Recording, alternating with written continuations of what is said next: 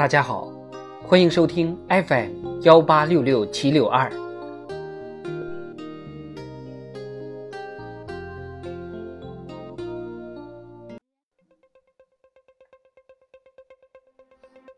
人民论坛，发展是实现人民幸福的关键。作者：肖潘潘。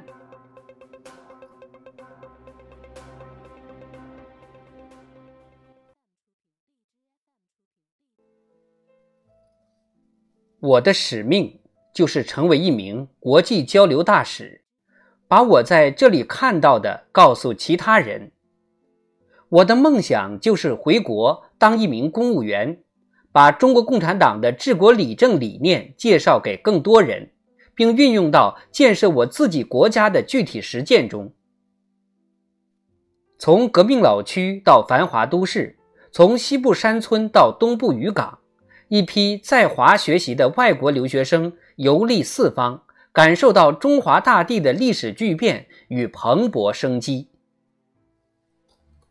习近平主席深刻指出，中国发展是属于全人类进步的伟大事业，已占全球百分之九的耕地，养活了世界近百分之二十的人口。完全消除绝对贫困的任务，提前十年实现联合国二零三零年可持续发展议程减贫目标，对全球减贫贡献率超过百分之七十，稳居世界第二大经济体，对世界经济增长的贡献率连续多年超过百分之三十。中国发展所取得的伟大成就。无论用世界的尺度来衡量，还是从历史的长镜头来看，都足以在人类文明发展史上写下光辉一笔。治国之道，富民为始。习近平主席在第七十六届联合国大会一般性辩论上提出全球发展倡议，强调发展是实现人民幸福的关键。彰显出中国共产党人一以贯之的为民情怀和价值追求，坚持发展优先，坚持以人民为中心。新中国七十多年波澜壮阔的历程，向世界再次证明：发展则民富，民富则邦兴。当年吃不饱肚子，如今想吃细粮就吃细粮，还能经常吃肉。陕北梁家河的变迁，见证了摆脱贫困、奔向小康。当年海边渔村，如今崛起为现代化都市。深圳用四十多年书写了特区发展的奇迹。因为中国之治迸发的强大力量，经济快速发展积累的厚实基础，当代中国创造了无数传奇，令世界瞩目。近年来，中国之治成为中外学者研究的热门。究其原因，在于背后的中国之治成功应对无数风险挑战。中国式现代化道路越走越宽广，解放思想，实事求是，深化改革，扩大开放，独立自主，构建人类命运共同体。